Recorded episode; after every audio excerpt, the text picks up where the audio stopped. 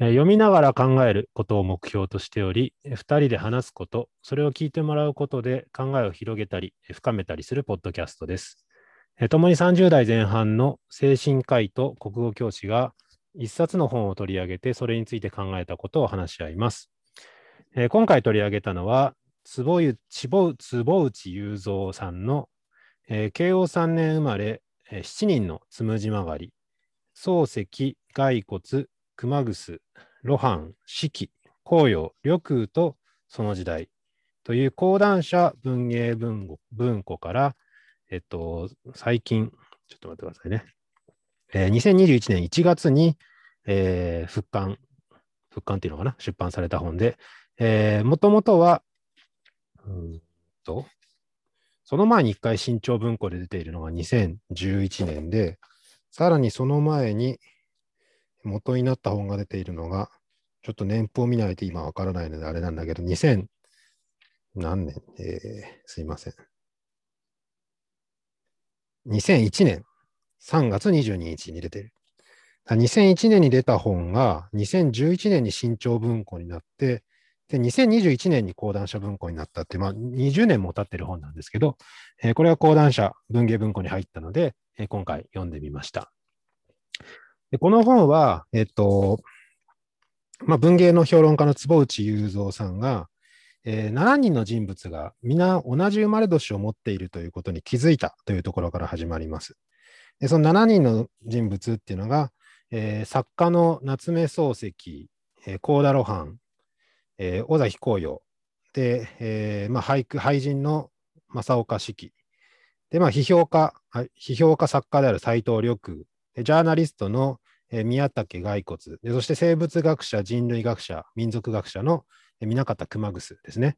この7人がみんな慶応3年の生まれであると。慶応3年っていうのは、えー明治の1年前ですね。なんで彼らは、えーと明治と一緒に年を取っていったわけなんですけれども、その人たちがみんな同じ生まれ、同じ年に生まれてるっていうことに注目して、まあ、彼らの人生がいろんなところで重なり合いつつ、あるいはあのー重ならずに、えー少しすれ違いつつ、どういうふうに歩んでいったかっていうことを、まあ、当時のさまざまな資料や、当時のことを語ったいろんな資料を読みながら、えー考えていくっていう本になっています。えーページ数にして、えーっと、本文だけでも講談社文芸文庫で673ページあって、文庫なのに税別で2700円というかなり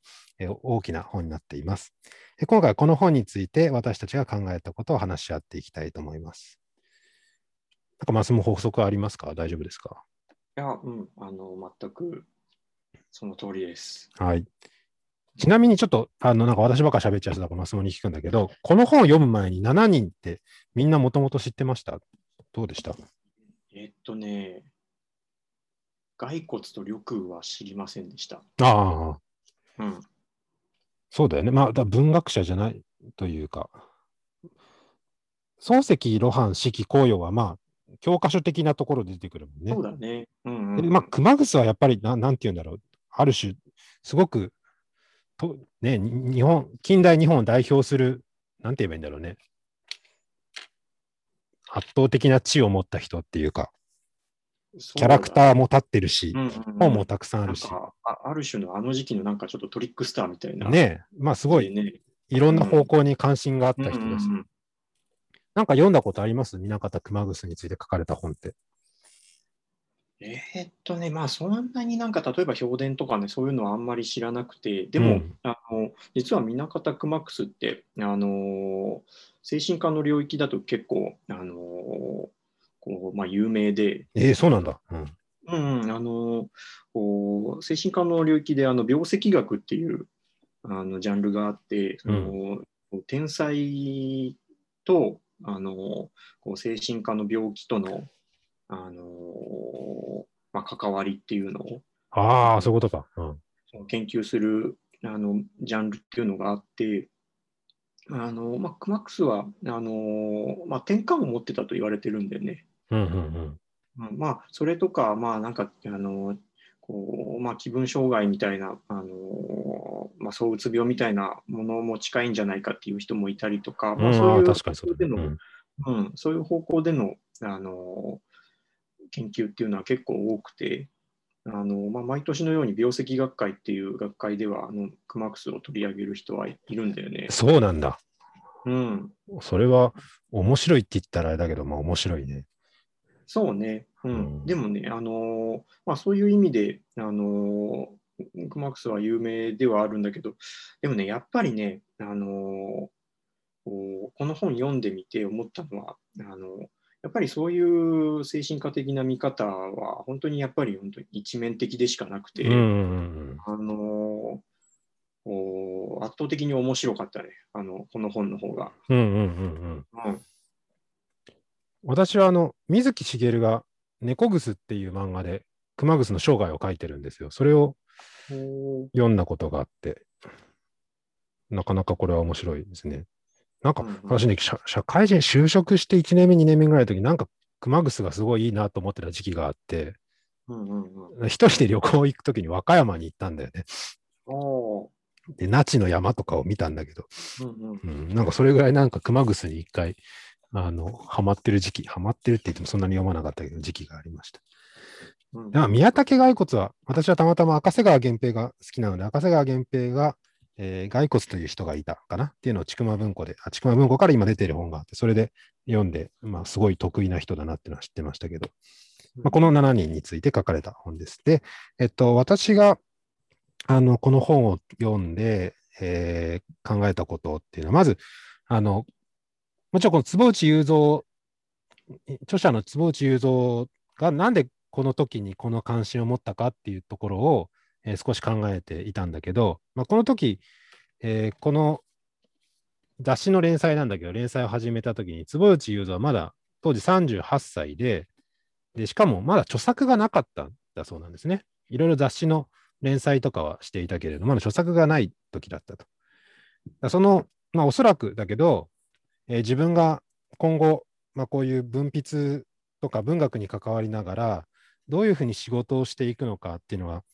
まあ、まだ見えてなかったんじゃないかなって思うんですけど、まあ、その時に、まあ、そういう個人的な不安とか心配、あるいはそれを元にした関心があって、えーこの7人、7人について、えー資料を読み漁って考えていくっていうことをしたんじゃないかなっていうふうに思います。で、あの、結論めいたことっていうか、まあ、この7人を取り上げながら、あの私が思ったのは、坪内は正岡式が一番面白いと思ってるんじゃないかなっていうふうに思ったのね。うんで、まあ、正岡式が一番面白いっていうのは、多分、あの、式が一番、なんて言うんだろうな、最後まで自分の道をうまく決められず、こう、早熟していく人たちがまず一方にいて、えーまあ、尾崎紅葉が代表格だと思うけど、紅葉とか、えーまあ、露伴も紅葉と同じ時代に、えー一つの時代を築いていき、で、えーまあ、宮武骸骨は割と早めにジャーナリストとしても、あの、政権も立てていくし、まあ、斎藤緑空も、えーっと、批評家作家として早めに活動していくと。で、漱石は全くそれとは違って、えーすごく万世型で、このじあの式とかが何かをなす時代にまだ何もなしていないんだけど、そのなんか、漱石と友達だったこともあって、間にいたのが正岡式で、でなかなか自分の道を決められずに、でも、あの、最後の方でバタバタっとっていう印象があると思うんだけど、俳句っていう自分の道を決めていく。まあ、そこにな一番坪内のなんか関心はあったんじゃないかなっていうふうに思っていて、で、この本は実はこの7人の生涯を書き終えるところまでいかないで、途中で終わってしまうんですよね。うんでまあでもそれは、正岡式が小日本っていう雑誌かなの主筆となって、まあ、この坪内雄三の書き方でいうと、松尾芭蕉をロールオーバーするところで終わってるというふうにも思えて、まあ、一番、あのー坪内雄三が面白いと思っていた正岡式の道がある程度決まるところまでが、えー書かれている。そこで坪内雄三は面白いところが終わった、書き切ったっていうふうに思ったんじゃないかなっていうふうに思いました。うんなるほど。で、まあ、そういう本だと思って、えー読んでいくと、そこで出てくる視線、考えるべきところっていうのが、まず一つが、あのまあ、文筆家として、えーなんて言うんだろうな、やっていくために、まず一つは何を学ぶかっていうことが問題になってくる。で、明治時代に生きた彼らにとっては、英語を学ぶのか、漢語を学ぶのかっていうのがまず一つの問題だった。あるいは、えっと、その分筆家となるときに、やっぱりあの個性がただ単に花開いて、えー、分筆家として大成するのではなくて、やっぱり時代のイデオロギーや、えー、学校のような制度、あるいは、えー、新聞や雑誌のようなメディア、そのようなものが確実に影響してくる。そういうことをやっぱり考えていかなければいけない。で、あともう一つは、今もうすでに話した視点ですけれども、まあ、文学者となる、えー、文筆で生計を立てる、文筆でやっていくにあたって、まあ、それが早熟なのが良いのか、あるいは万世なのが良いのか、こういうことをあの考えていってるんだろうなっていうふうに思いました。で、ある種、この何を学ぶかとか、えー、どの学校、どういうところで学ぶかが、えー、文筆に関わるっていうことがすごく俗っぽい関心なんだなっていうふうに思ったんですね。すごく極端なことを言うと、例えば、誰々っていう作家は、東大出てるからいいとか悪いとかって、まあ、基本的には言わないじゃないですか。あの人、早稲田だからいいよねとかって言わないけど、間違いなく私たちは関心があると思わない？言わないけど。なんか、あ、この人やっぱり早稲田なんだねとか、例えば、例えばだけど、保坂和志はやっぱり早稲田なんだねみたいな。うんうん、東大って感じはしないよね。東大って言ったらああいう本書かないよねみたいな、あの、こと。あるいは、うん、保坂和志の話ばっかりしたけど、あの、私学の進学校に行ってたんだなとか、でそういうところは、あの、なんだろうな、正しいこととか公なこととしては語らないけど、絶対我々は関心があることだろうと思いました。で、あと、まあそういう学校とかの出自って言えばいいのかな。うん、どういうふうに生きてきたかとか、あるいは社会的側面と芸術性、まあ、社会的側面っていうのはそのイデオロギーとか学校とかメディアっていうものと芸術性を結びつけることも、まあ、私たちは避けがちなのかなっていうふうに思うんですね。その作家の資質とか作家の、えー、持って生まれた個性みたいなものがあるいは創作に対する意欲みたいなものが作品を作り上げているのであってあのメディアとか学校とかイデオロギーっていうのはもっとあのさまつなことに過ぎないって考えてしまいがちだけど、やっぱりそこに影響があって考えたいと思っていくいる。そういうあの文学者を考えるときに、今までの文学研究ではあんまり考えられなかったようなところ、でも関心があるところっていうのを、あのその関心に忠実に、えー、書いていったのがこの本だろうなっていうふうに思いました。で、まあ、あのこれも結論めいたこと言うと、7人を見ていくと、何を学ぶのが良くて、えー、どういう学校に行くのが良くて、えー、早熟と万世のどっちがいいのかっていうのは、まあ、正解はないっていうことだと思うんだよね。で、まあ、あの、なんて言うんだろう。後世に対する影響力で言えば、やっぱり夏目漱石が、あの、圧倒的であって、あの、もしかしたら夏目漱石が正解であって、そうすると、えー、万世が望ましいのであって、えー、東大もちゃんと卒業するのがいいっていうふうになると思うんだけど、えー、坪内優斗はそういう立場を取っていないですよね。だからこう、この7人のそれぞれ異なったあの生き方を見る中で、いろいろ考えていく。どういうふうに生きていくべきか。どういうふうに、えーまあ、分泌としてって具体的に絞らなくてもいいかもしれないけど、自分の仕事を、えー、成していくかっていうことを考えていく本だろうなっていうふうに思いました。で、その中でまず、あの、一つの関心は、面白いなと思ったのは、この英語か看護かっていうところですね。54ページぐらいに書かれていたんだけど、これ私なんか国語の教員なのに恥ずかしいんだけど、で、近代文学の研究所大学でしたのに恥ずかしいんだけど、あの、英語と漢語の関係って、江戸時代以来の漢文っていうのがあって、その素養を、えー、この明治の文学者たちは持っていて、そこから英語に移行したっていうふうに私は勝手に思っていたんだけど、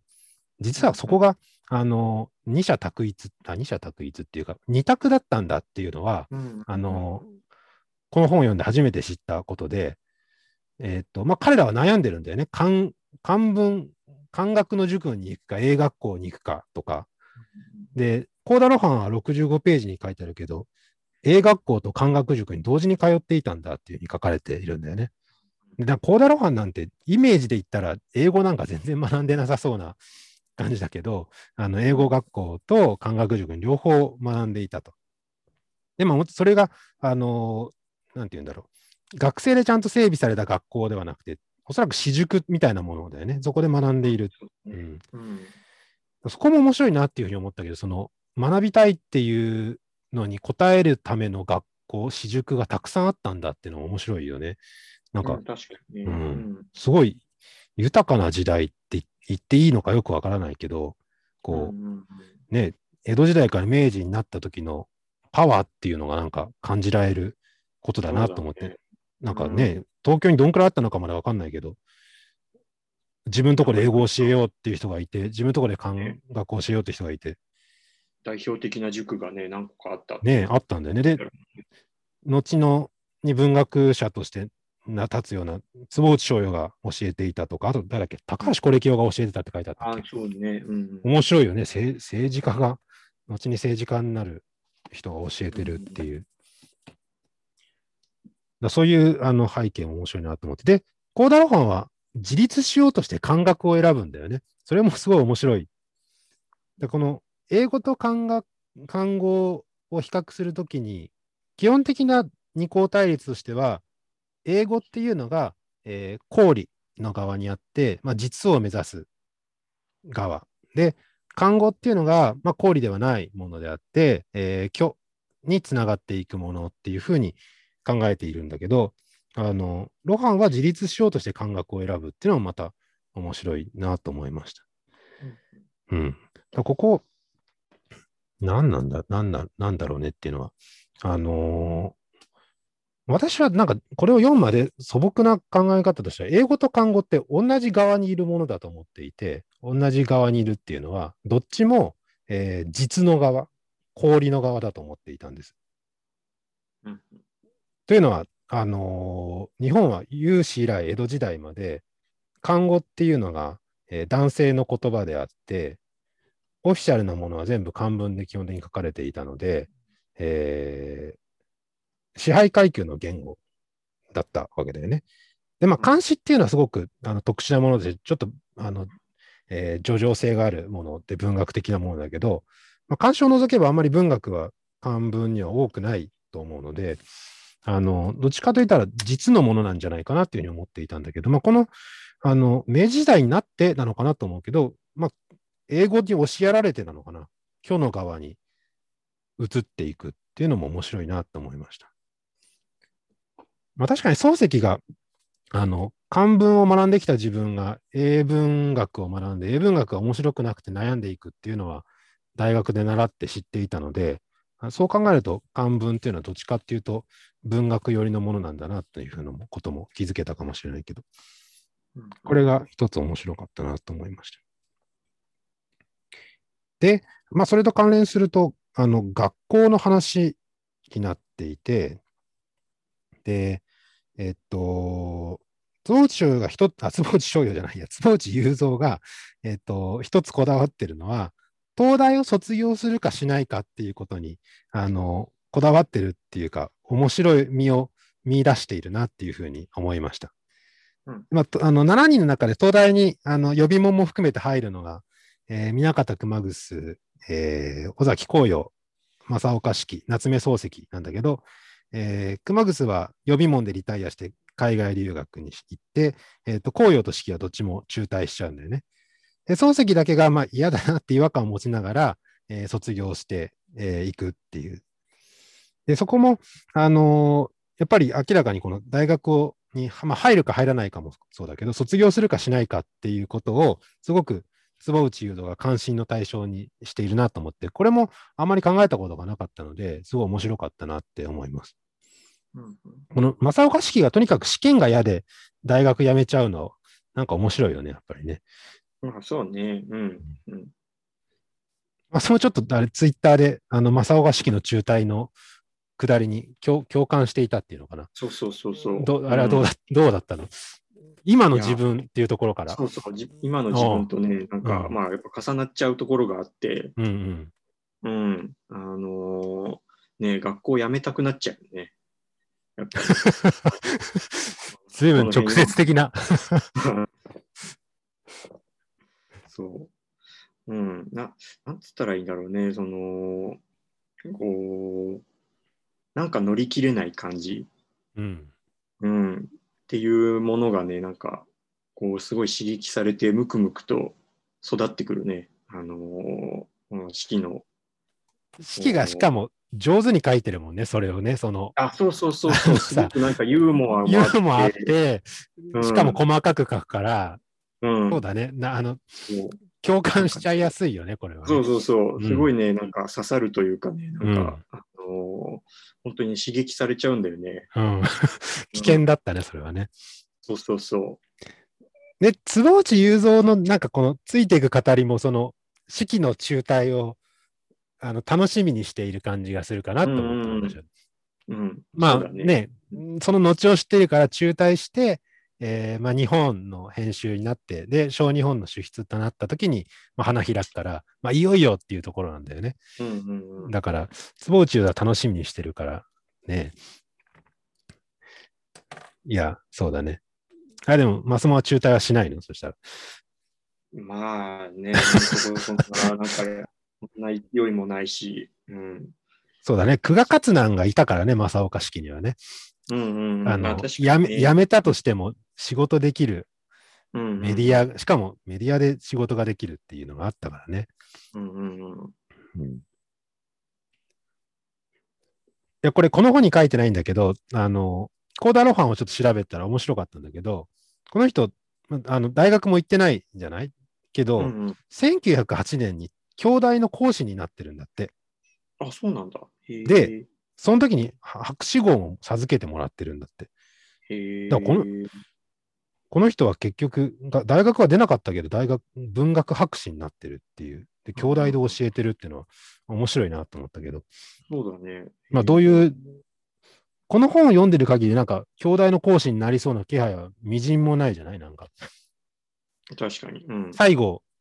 なんか病んで終わっちゃうじゃない？コーダロハンに関して言うと、うん何を書こうかみたいなところで。で、なんかね、メタフィクションみたいな、自分が出てきて悩みを詩人に相談するような作品を書くところで終わってるけど、兄弟で教鞭を取るところまでなんか行くみたい。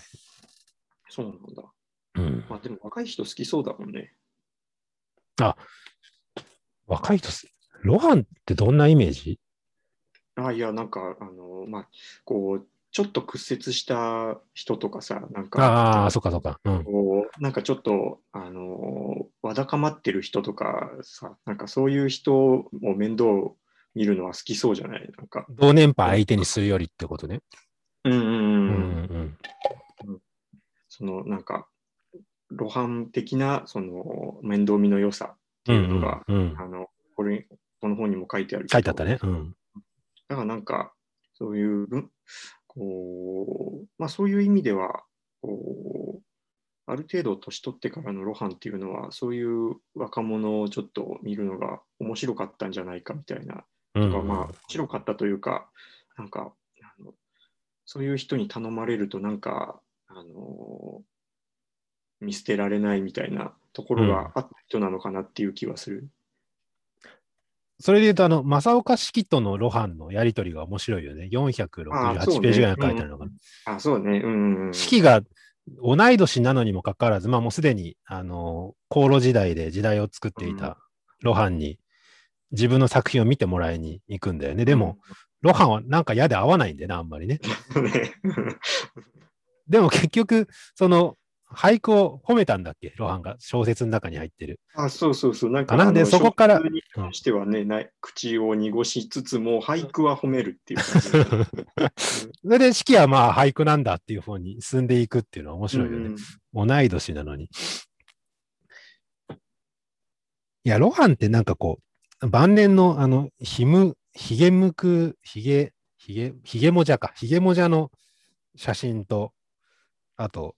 まあ、娘の高田彩が描いてる、なんかもうものすごいめんどくさい家にいうんうん。るお父さんの姿が強烈すぎて、なんか、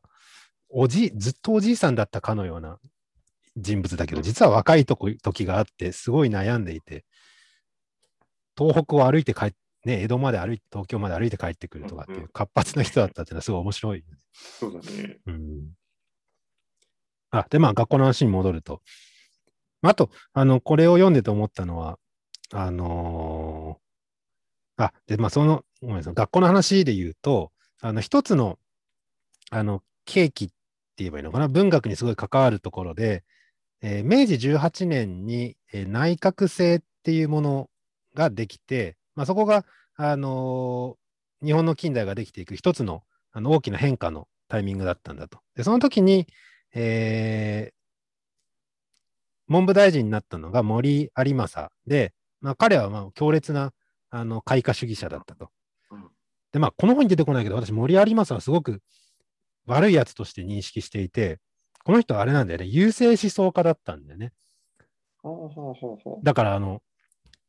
しかも強烈な優勢思想家で、西洋人と日本人は根結しなければいけないって言ってたの。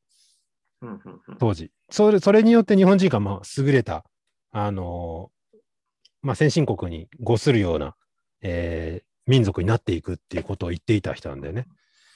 だからなんか、あの暗殺されちゃうのは私は昔から当然だと思ってたんだけど、当然、当然って言っちゃよくないけど、あまりに強烈すぎるから、そりゃ、そりゃ当時は殺されちゃうよなと思ったんだけど、まあ、その人が、あのードイツ風の、まあ、その人たちがドイツ風の近代国家体制を作っていくっていう中で、えー東京大学っていうのは東京帝国大学に、まあ、組み替えって言えばいいのかな？組み替えになっていくと。で、あの明らかに官僚を養成するため、文官を養成するための、えー場所になっていくっていうことでね。で、まあ、それを79ページで福沢諭吉があの危惧しているっていうことが、ここにも取り上げられていて、福沢諭吉は、えー学問と政治を分離しなければいけないっていうふうに言ったんだって書いてあって、まあ、それは明らかに福沢諭吉があの慶應義塾を作ったような、まあ、私学を志すことから分かるようなことだけど。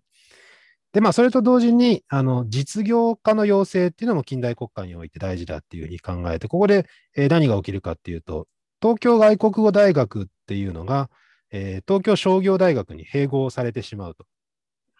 で、まあ、これ当然、あの現、当然って言っていいのかわかんないけど、現一橋大学になるわけだけど、えーそその時に東京外国語大学でロシア語を学んでいた、えー双葉亭氏名が、えー商業大学なんかには行ってられない、その政府の方針なんか嫌だってなって、えー作家に大学を卒業することを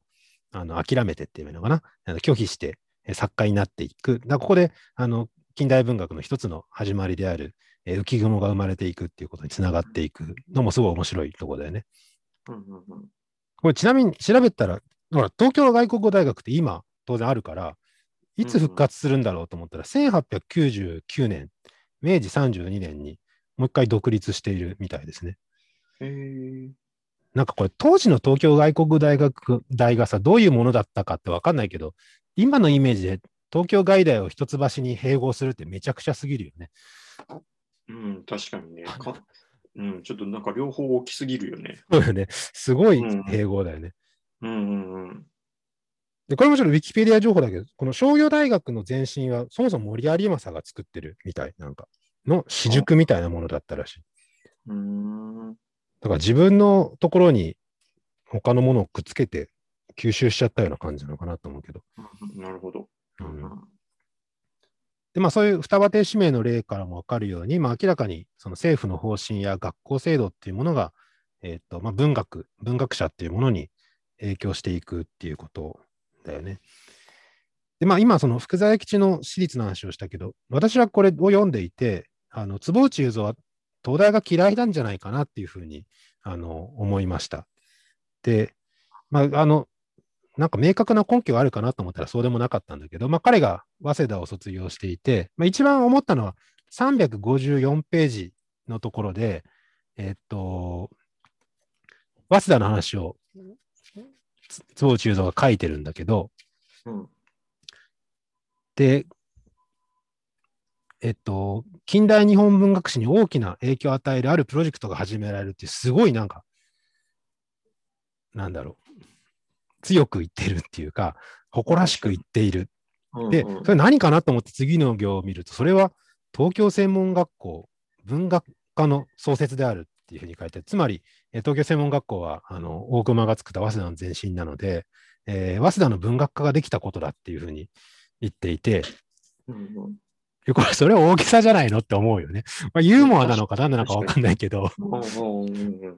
そうだまあね、言われてみれば。そこがなかったら俺が生まれてないんだっていうことなのかもしない、知れないけど、坪内のが一部の卒業生なので、だからそういうユーモアなのかなと思うけど、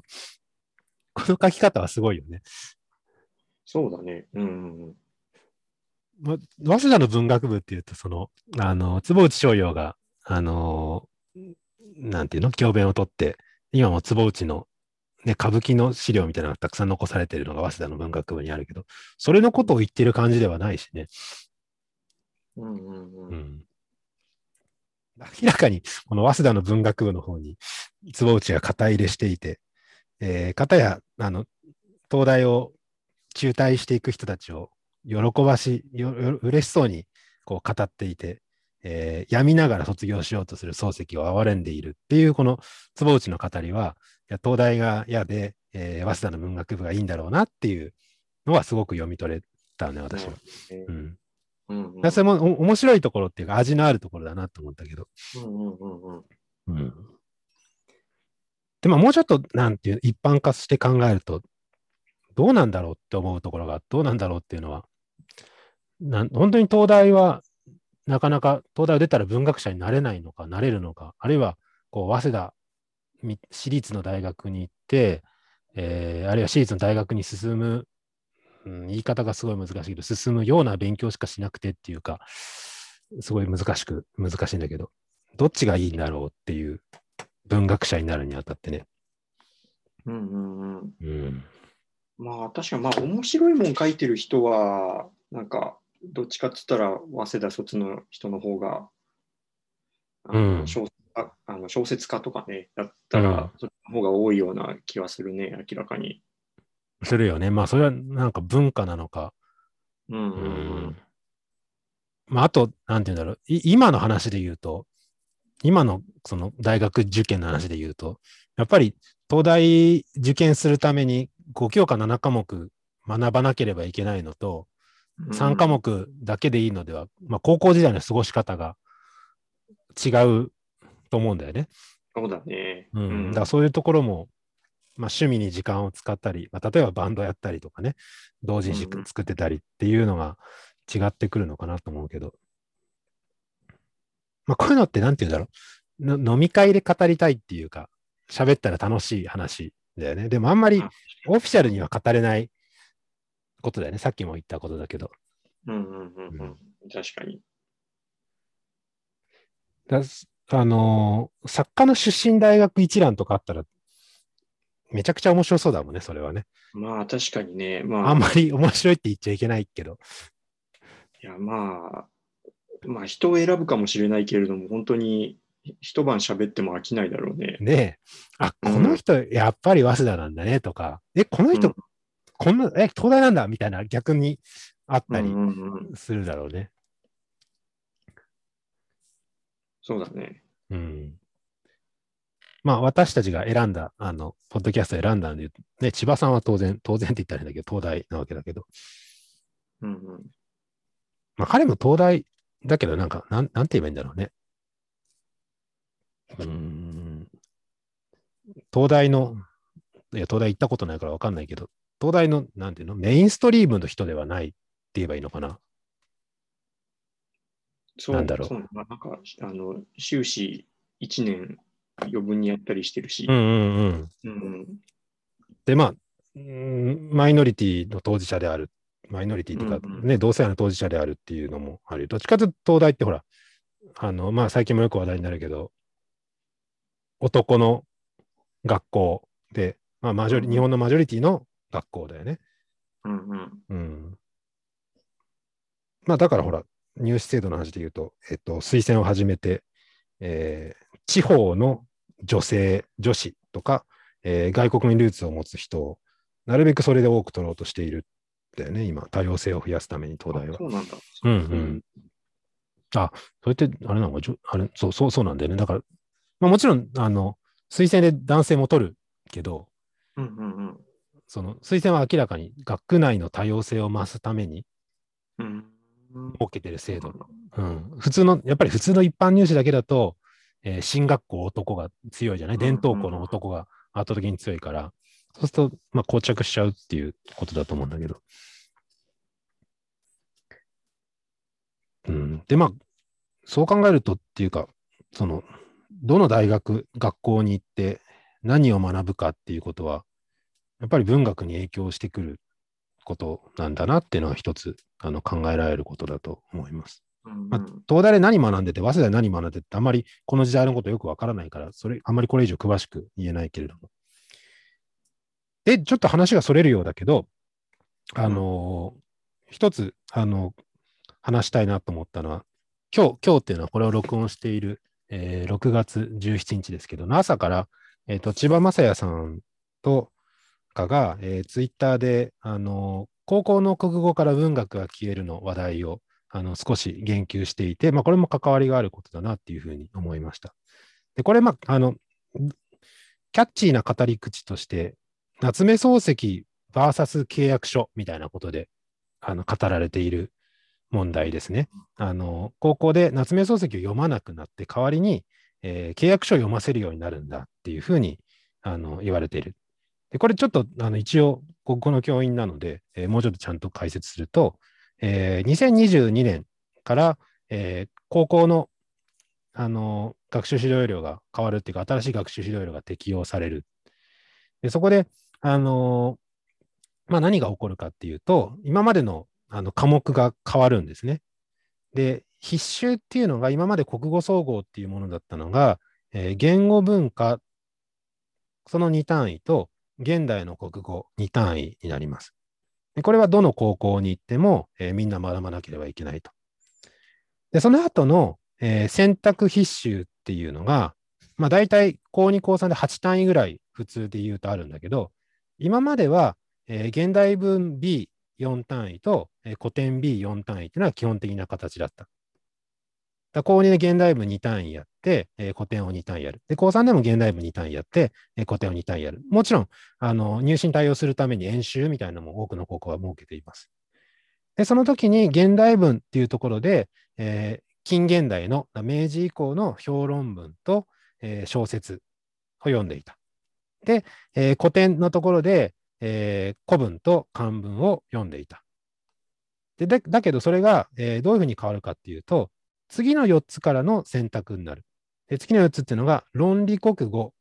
文学国語、えー国語表現、古典探究になると。